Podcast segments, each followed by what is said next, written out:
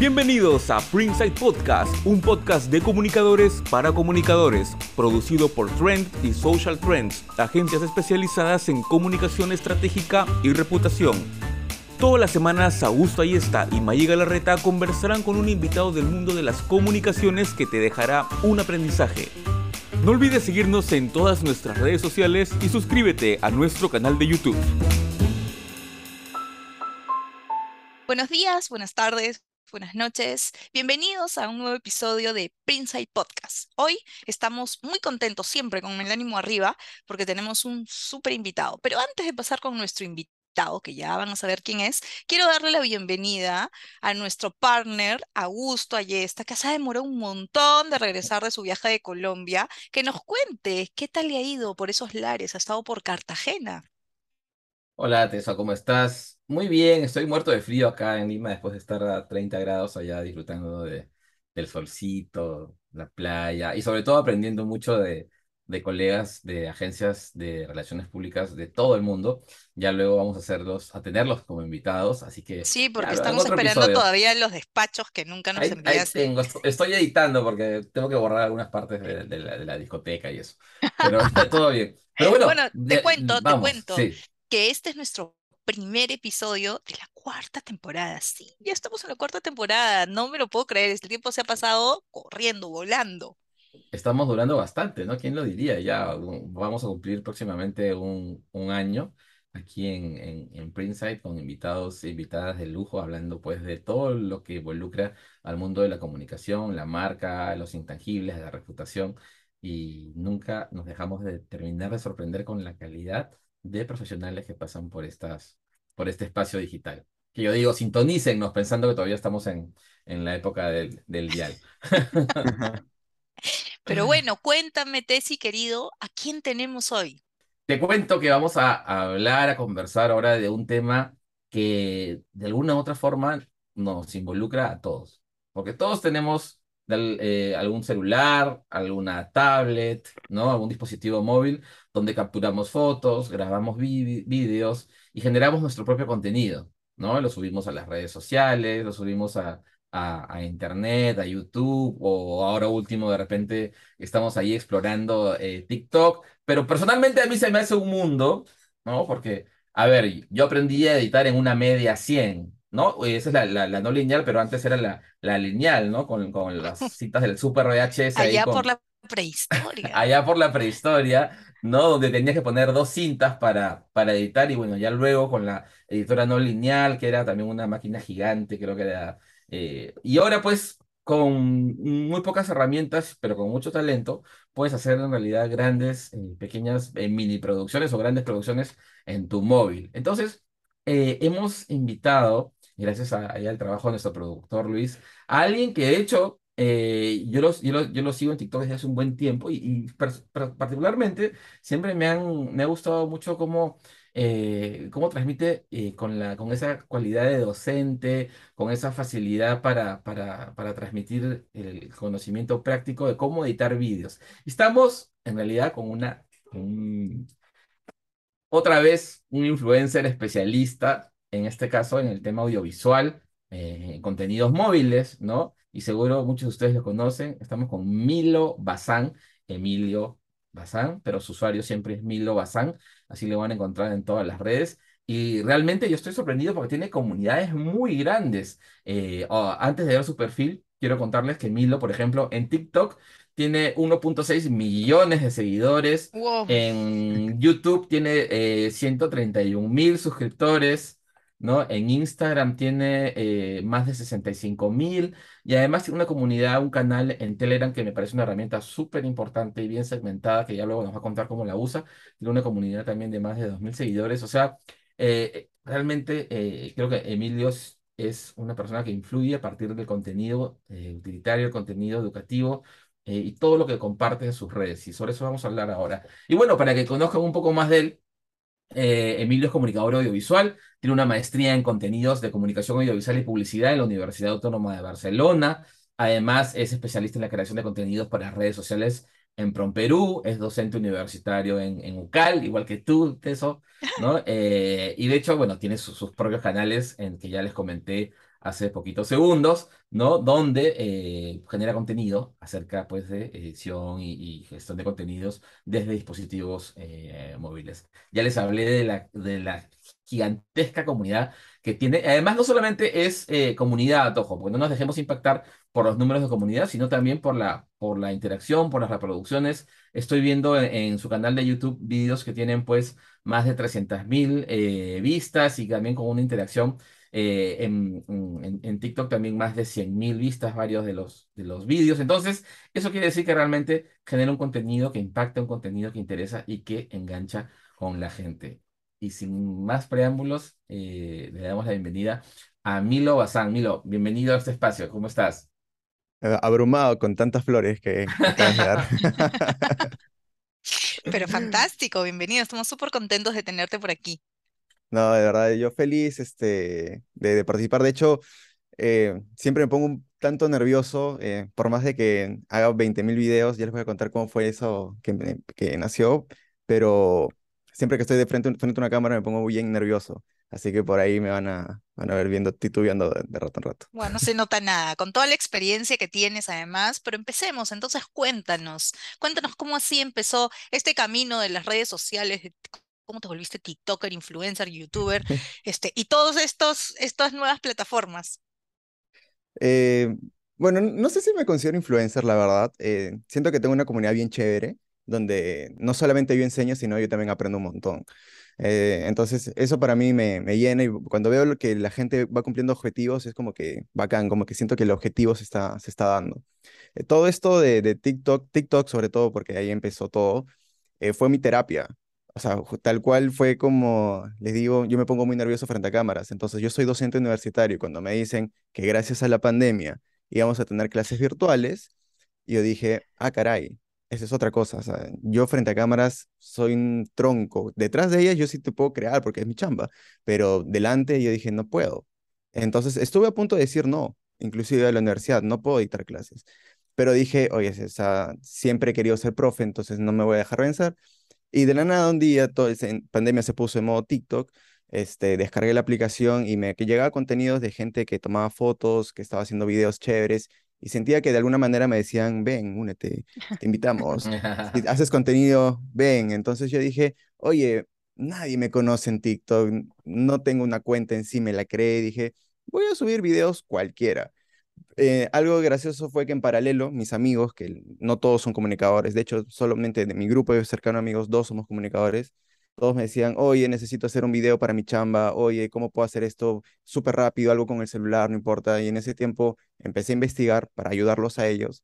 Y viendo que ellos son ingenieros, abogados, este, economistas, y que pudieron hacer ciertas cosas con su celular, dije, oye, hay un potencial acá de que si ellos pueden, 20.000 personas más pueden. Eh, entonces dije, voy a saltar así, consejitos rápidos, cosa que me libero la, la, la lengua, pierdo miedo a la cámara. Este, entonces empecé a subir mis primeros videos con mi celular, así tal cual, me grababa como si fuera una historia, sí, relajado, hasta en pijama, era como que yo literalmente era yo con el mundo, bueno, con mis cero seguidores. Y poco a poco empecé a tener 10 vistas, 20 vistas, mis primeros seguidores, mis cinco gatos ahí que me seguían, yo estaba feliz con ellos y era bravazo, conversaba con ellos, este, de ahí llegaron 100, llegaron 1000, eh, tuve mi primer viral y dije, ¿qué es esto? O sea, empezaba a llegar, a llegar y hubo mucha gente comentaba, mucha gente tenía necesidad de saber porque en ese momento hasta yo que me dedico a la, a la producción audiovisual decía, ¿cómo puedes crear con un celular? Y ahí, y ahí todo el mundo está en, en esa onda, porque sobre todo porque TikTok te invitaba a esto. Entonces eh, dije, cuando empecé a ver que la gente literalmente tenía mucha hambre de conocimiento, eh, me lo puse como un reto. Aparte no teníamos nada más que hacer, que o sea, entrábamos a, a trabajar a las que 9, 10 de la mañana, terminábamos de trabajar 6, 7, 8, no sé. Entonces esa era una rutina que yo quería cambiar porque yo soy muy inquieto, entonces no me gusta sentirme encerrado. Entonces digo, ya, me lo voy a tomar en serio y me hice una, una meta a mí mismo, un video al día, es decir, 365 videos en el 2020 a 2021. Wow. Y empecé, dije, ok, si lo vamos a hacer, lo vamos a hacer bien. Entonces, chao mi celular, empecé a agarrar mi cámara, me iluminé, me puse bonito, dije, ya, ahora sí, ya no, chao pijama o la casaca, este, empecé a peinarme para los videos.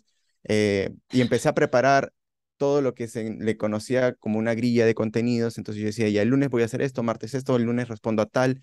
Empecé como que a tener como un segundo trabajo sin saber que era un trabajo. En ese momento era totalmente diversión para mí. Este, mucha gente me, empezó, me empezó a decir, oye, los videos son muy, muy cortitos, ¿por qué no te haces un canal de YouTube? Y para mí YouTube es, no, no hay forma, o sea, es otra liga, ya no me quiero meter tanto, chévere con mi TikTok, estoy feliz, hasta que me dijeron, hazlo.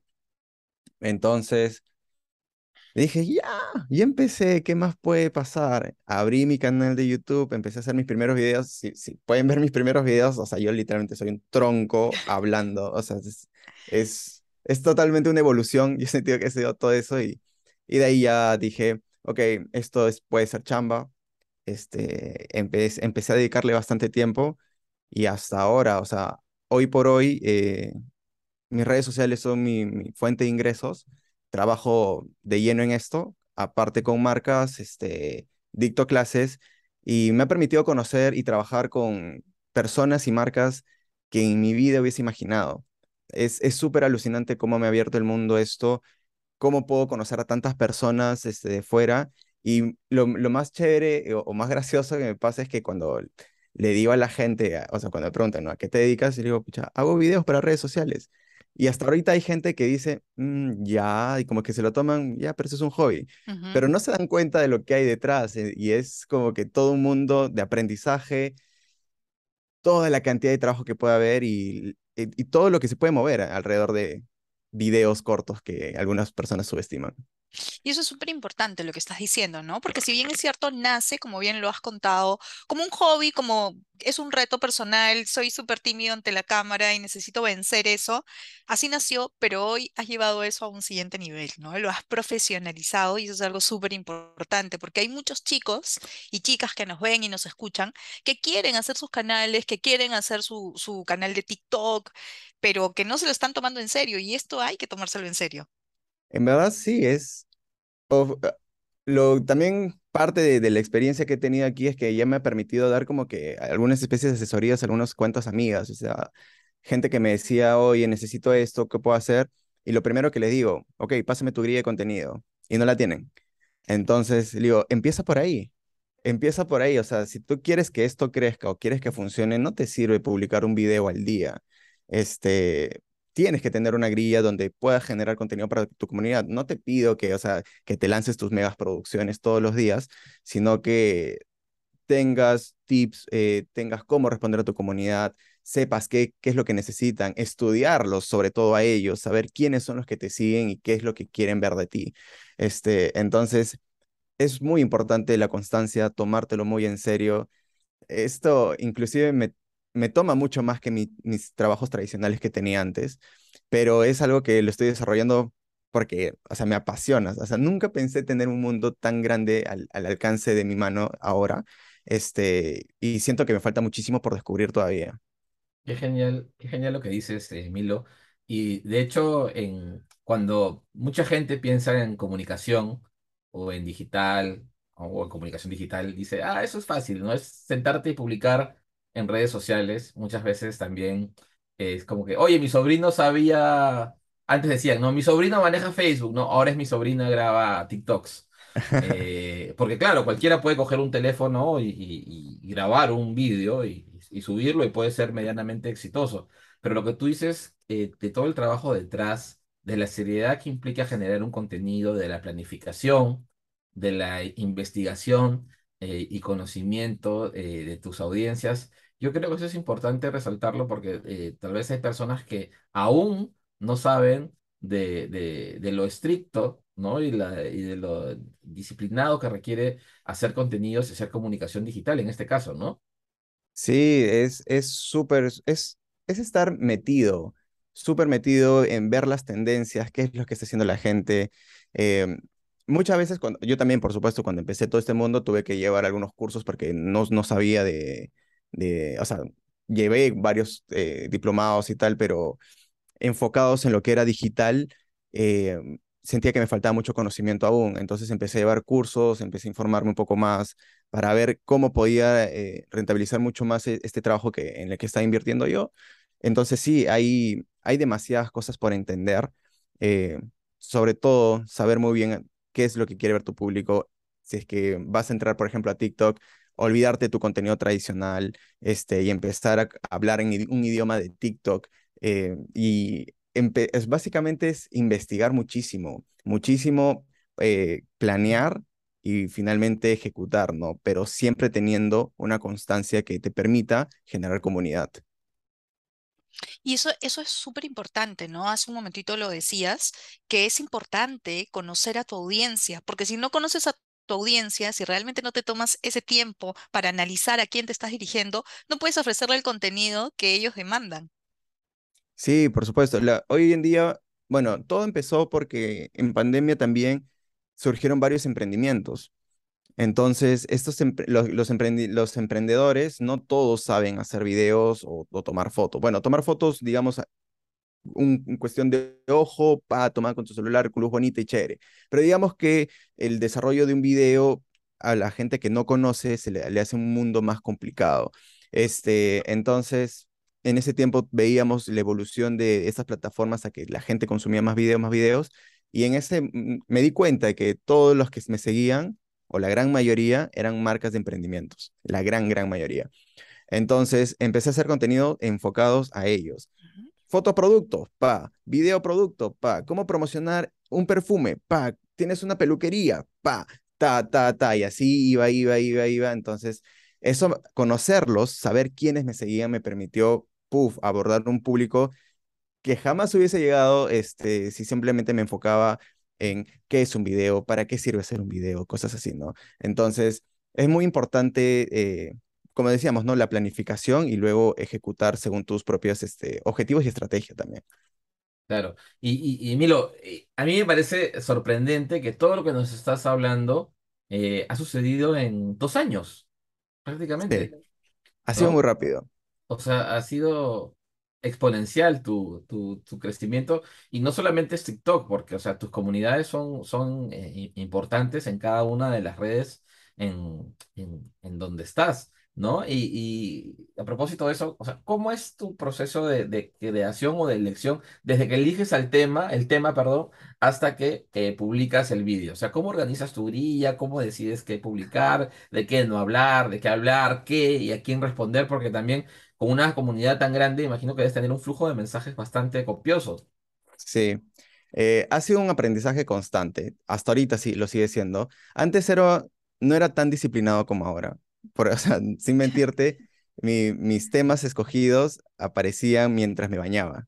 O sea, era mi momento de reflexión. Me estaba bañando en la mañana a las 7 de la mañana y eh, pensaba, hoy día qué hacemos, hoy día qué hacemos, qué hacemos. Y me acordaba los comentarios. Era como que una, una, o aprovechaba, digamos, el tiempo. Entonces llegaba, eh, trabajaba mi, mi, jornada laboral en donde estaba en ese tiempo y de ahí me daba un hueco y en ese hueco, pum, empezaba a producir para, porque ya tenía la idea en mente. Eh, luego, bueno, este, aposté por, por, todo lo que, por todo lo mío y ahorita me dedico 100% a esto. Entonces, digamos que ya estoy un poco más organizado. Eh, digamos que todos los lunes yo tengo una reunión conmigo mismo. Me, encanta llamar la director, el directorio de Milo, donde soy yo este, y todas mis cosas. Este, y tengo una reunión conmigo mismo donde empiezo a ver todas las tendencias que hay. Todas, todas, todas, todas. En tanto en hasta farándula, este, porque todo, todo tema, todo, por ejemplo, la gente farándula hace muchos videos y se vuelven también tendencias ellos mismos, entonces a veces hacen cosas interesantes porque tienen un equipo detrás y entonces digo, oye, eso a la gente le puede gustar. Entonces veo eh, a editores que también sigo de aquí de Perú y de todo el mundo, qué están haciendo ellos, veo las canciones que están de moda y a ver cómo puedo implementar, juntar todo eso. Entonces en un lunes, mediodía, eh, saco todo lo que puedo hacer en una o dos semanas. Igual tengo una grilla plin como de temas en borrador. Los videos sí los hago eh, al día. Muy pocas veces hago colchones. Es, es como que, por ejemplo, hoy día martes ya tengo tres videos para publicar, que es, por ejemplo, a las seis. Bueno, no, bueno, no sé a qué hora vean esto, pero en una hora tengo que publicar un video y ya lo tengo cronometrado y, todo así, porque ya sé a qué, horas, a qué hora está conectada toda mi gente. Entonces, ese video lo estoy trabajando en la mañana, eh, me demoro dos, tres horas en terminar mis tres videos que tengo que hacer y luego sigo viendo mi, mi grilla de YouTube. ¿Qué me toca hacer en YouTube? Este, veo tendencias igual, investigo, investigo, investigo, tengo mis temas de una semana o de dos semanas y listo. Los miércoles es mi día de grabación de YouTube, que literalmente grabo tres o cuatro, plin, y luego a editar. Este, y bueno, Reels, Instagram es un poco muy similar a lo de TikTok, solamente que viendo temas de canciones distintas para que se diferencie un poco. Y sobre todo porque en, Instagram yo pongo un poco más el contenido de resultados, eh, porque es un poquito más estético, por así decirlo. Este, porque igual son públicos un tanto distintos, ¿no? En, TikTok como en Instagram. Eh, suena, suena que hago mucho, sí. Este, eh, pero justamente ya empecé a, a, pedir ayuda, siempre es bueno empezar a soltar un poco el proyecto. Eh, lo chévere de esto es que me ha permitido ya contratar gente, este, entonces ya tengo un equipo que, que ya me empieza a ver ah, las ediciones básicamente, editar, cosas que yo ya puedo este, calmar un poco y, bueno, eso, ¿no? Bueno, aún así sigue siendo un gran trabajo de planificación, de ejecución, ¿no? Y así hayas contratado a alguien que te ayude, porque llega un momento que uno no puede manejar todo, también tienes que encontrar a alguien que vaya con tu estilo, ¿no? Porque eso también es bien complicado, ¿no? Sí, justamente la, la persona que está trabajando conmigo en todo lo que es edición, eh, yo lo contraté hace muchos años eh, como mi practicante.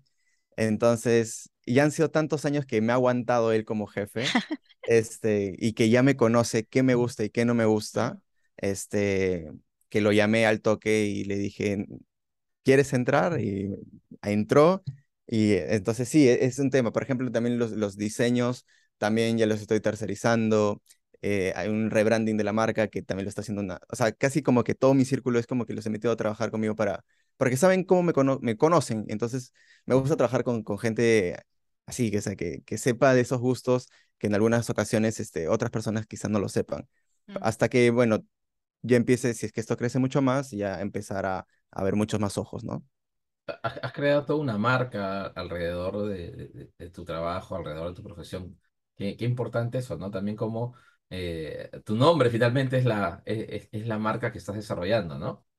Sí, es, a veces se siente raro, o sea, es como que... Puede ser abrumador también, ¿no? Sí, e, es como, como por ejemplo, cuando te escuchabas la, la, la intro decía, ah, su... ¿Soy yo?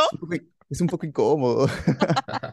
no, no, hemos, no, hemos, exagerado nada, o sea, eh, los números los he leído en la pantalla, así que...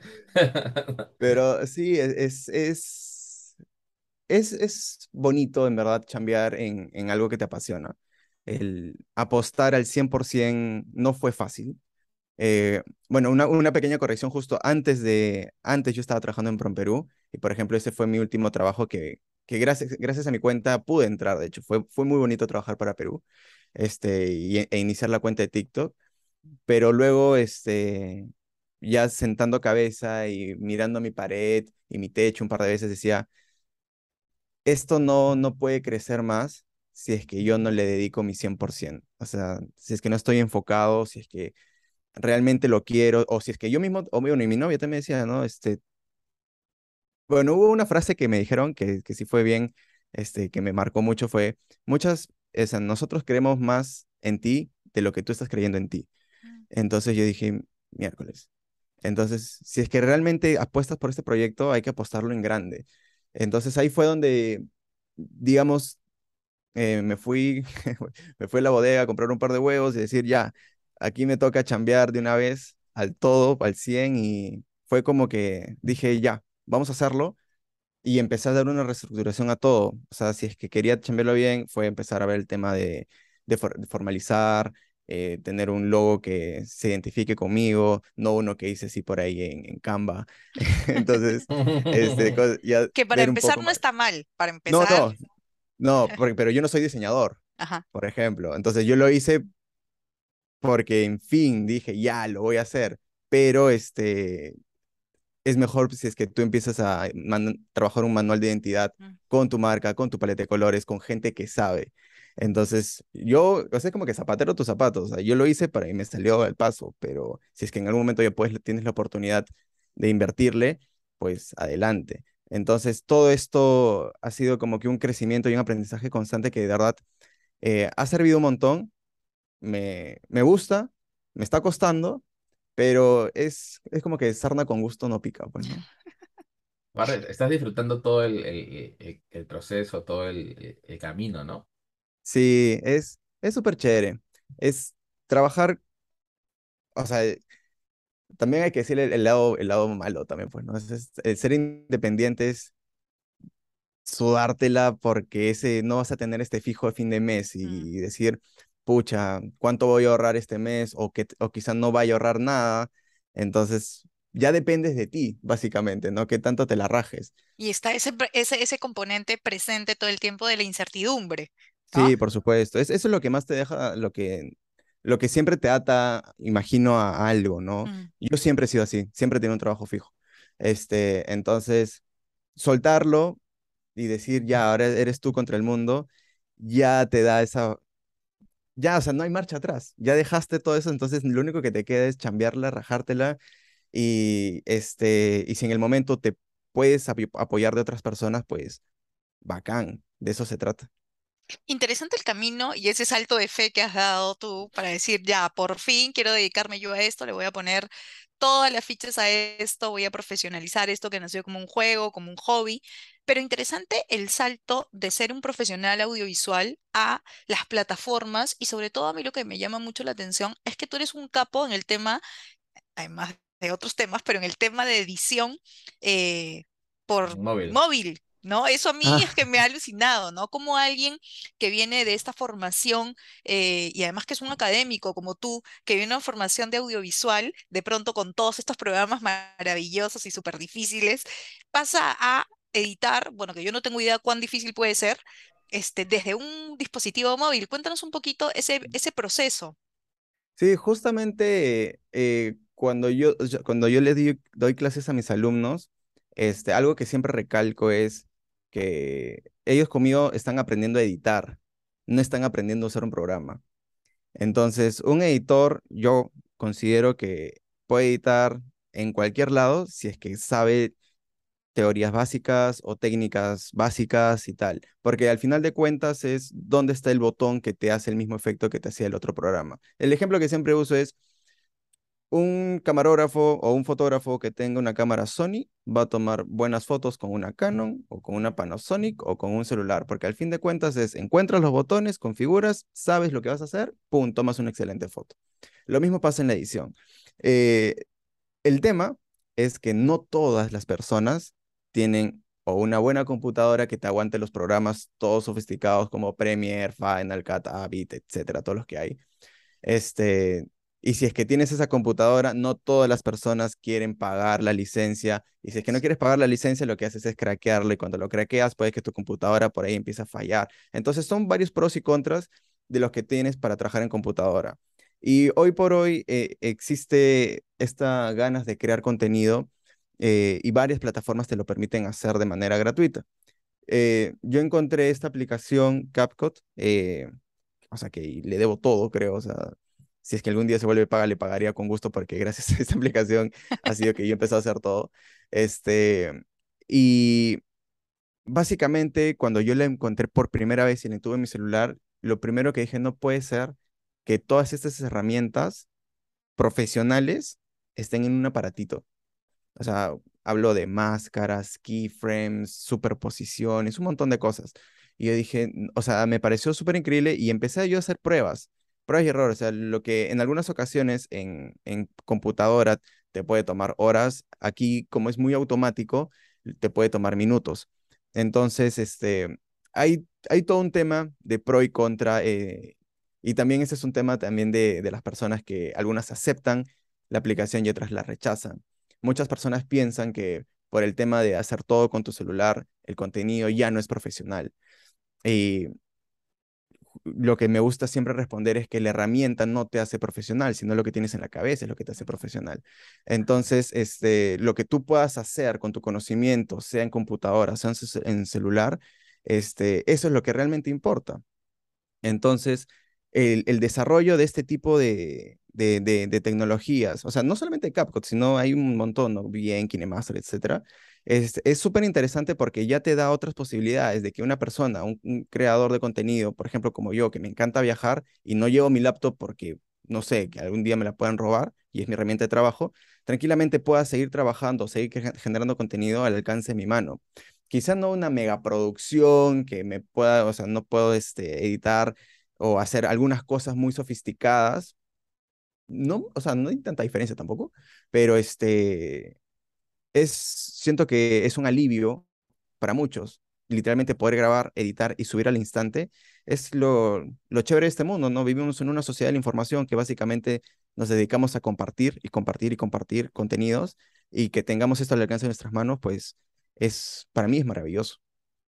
Sí, sí, de hecho, de hecho que sí, Milo. Y, una consulta, a ver, para, para darle ahí un poco de, de- más carnecita a, a nuestra comunidad pequeñita. ¿Cuál es tu, tu top 5 de aplicaciones eh, que sí o sí debes tener si quieres iniciarte en los contenidos en vídeo eh, móviles o en todo caso mejorar lo que ya estás haciendo? Eh, mira, hay varias. Ahorita siempre arriba lo voy a poner a CapCut por una razón, que tiene todo lo que necesitas, literalmente todo, todo lo que necesitas para hacer un buen video, y lo mejor que es gratis, por ahora. Este, eh, ya, ya he visto que están abriendo un sistema de pagos que dentro de poco imagino que van a, van a cobrar. Este, la segunda, es bien, que es la prima hermana de CapCut, VN, muy buena aplicación de edición de videos. También es gratuita, tiene muchas herramientas, solamente que no tiene la misma cantidad de efectos que CapCut. Así que hasta ahí. Luego tenemos abajo eh, varias que son buenas, pero que son de paga. Estamos hablando de Filmora, KineMaster, InShot, eh, y creo que paro de contar, que yo recuerde. Pero bueno, eso es en cuanto a video. Y si quieren fotos, básico, Snapseed, PixArt, eh, Lightroom, por más de que sea de paga, la versión gratuita de Lightroom es más que suficiente. Y ahí paramos de contar. No sé si me estoy olvidando de alguna, porque todas las tengo. Tú eres el experto, tú eres el que sabe esto. Ah, y Photoshop Express. Eso me está olvidando. Fabuloso. de- sí, eh, de Vamos, ahí es. ¿Cómo? perdón, no se preocupen que después de este, de este episodio hacemos un blog post y lo subimos a nuestro blog. Ahí va a salir la dirección Ah, donde vamos a poner todo este, este, esta lista de, de aplicaciones que Emilio nos está recomendando para que las puedan leer eh, y descargar en sus, en sus dispositivos. Y además de estas recomendaciones que tenemos a mucha gente que es creadora de contenidos, bueno, en realidad todos somos creadores de contenido hoy en día, no a nivel profesional, pero todos creamos contenido. Cuéntanos, eh, Milo, si tú, además de las clases en la universidad, también das algunos talleres, algunos cursos. Sí, de hecho, eh, hace el último taller que di fue en verano de este año. Eh, intento no hacerlos muy seguidos porque, o sea, no sé, a lo mucho dos al año, míos, este, porque siento que soltarlo y soltarlo y soltarlo es desgastante, eh, tanto para la gente como para mí. Entonces, usualmente en verano yo hago talleres de, de, de creación de contenido en celular, pero también hubo personas que empezaron a decir, ya, chévere, bacán, ya, ya sabemos todo lo, lo baja que puede hacer con el celular y quiero dar el siguiente salto. Entonces también he dado talleres de Premiere, de After Effects y han habido empresas este, de educación online que también me han estado llamando para dar al- talleres dentro de sus, de su, o sea, bajo sus sus marcas. Y es, es chévere, o sea, es, es hoy por hoy, ahorita, ahorita en este momento, no estoy dando ni uno de momento, pero ya estoy preparando uno, un curso que quiero experimentar en, en el mundo, no ya no en vivo, sino grabado. Ajá. Entonces, es- ya estoy en guiones, ya me gusta lo que estoy haciendo, ¿verdad? Es, es como, es como escribir mi libro, pero luego lo tengo que grabar, entonces es más chamba todavía. Entonces, entonces este, es, voy a, voy a hacer un curso que se pueda lanzar este, de manera digital y a ver qué pasa. Súper, vamos a estar súper pendientes y atentos para eso. Yo me voy a inscribir de todas maneras porque no tengo mucho conocimiento de- del tema y me encantaría aprender, ¿no? Siempre es bueno aprender cosas nuevas. Además, para sacarle provecho a, a los, a los teléfonos, ¿no? O sea, eh, son tremendas, tremendos aparatos, tremendas máquinas con tantas eh, capacidades y, y- y no las estamos aprovechando bien. Así que buenísimo, buenísimo. Oye, y ya vamos más de 30 minutos Ay, no, de, tan, de tan rápido se conversación. pasó. Sí, sí, está súper interesante esta charla con, con Milo, eh, pero creo que ya debemos eh, ir cerrando porque tenemos clases. Tenemos clases, de verdad. Todos los tres nos, de- los tres nos dedicamos a dar a clases también. Pero antes de irnos, quiero agradecerte, Milo, el que hayas estado aquí. Yo he aprendido muchísimo y estoy convencida de que nuestra comunidad también. Lo has explicado de forma muy didáctica, te agradezco mucho. Hemos estado muy contentos de tenerte aquí y vamos a invitar, acá Luis nos va a ayudar a todos a seguir, si es que todavía no lo siguen, a Milo en sus redes sociales para aprender más de esta creación de contenidos, de edición y de todo el material que él produce y publica en sus redes que es tan interesante. Yo quiero agradecerte. Eh, hemos estado felices de que hayas estado por aquí. Déjanos algunas recomendaciones rápidamente para e- a esas personas que se quieren dedicar a crear contenidos. Uno era la planificación. Hay que planificarlo todo muy bien. ¿Qué otra recomendación nos puedes dar? Dedícale fielmente al menos dos horas al día a esto, a, a la creación. Grabar y editar no es fácil. Si es que recién estás empezando, yo lo sé, no es fácil. eh, muchas personas se toman más del tiempo, eh, eh, sobre todo editando. Y lo principal es no rendirse. O sea, hay mucha información en internet, no solamente en mi canal, hay mucha gente que está haciendo muchos tutoriales bien alucinantes de, de Capcom, de muchas aplicaciones. Entonces, es, si es que en un momento no te sale algo, seguramente ya está en internet, entonces búscalo y aprende a hacerlo y mejora la técnica. O sea, algo que sí me gusta decir siempre es de que nunca han habido tantas oportunidades hoy en día para crear y tampoco nunca ha sido tan importante. Entonces, literalmente tenemos todo un mundo para explorar y este, métanle puncha y constancia. Mucha, mucha constancia, que luego ya los frutos vendrán. Eso, constancia, Excelente. paciencia y dedicación. Muy bien. Disciplina. Disciplina, eso. Disciplina, porque a veces no nos sale algo y ya ay, nos abandonamos, pero no hay que dejar aparcados nuestros sueños, hay que trabajar por ellos. Así Así como que- nosotros que somos tenaces con este, Con con este espacio. Muy bien. Bueno, con ustedes, muchas gracias, gracias Milo, gracias Augusto. Me ha Gracias a ustedes. encantado este episodio. Espero que estén muy bien todos ustedes, con el ánimo siempre arriba y que Augusto no se vuelva a ir de viaje para faltar otra vez al podcast, ¿no? Ojalá, ojalá que todavía esté por aquí. Por supuesto. Bueno, sí. Bueno, y con ustedes, hasta el próximo episodio. Gracias. Chao. Muchas gracias, Milo. Gracias, May. Nos Nos vemos. vemos. Chao.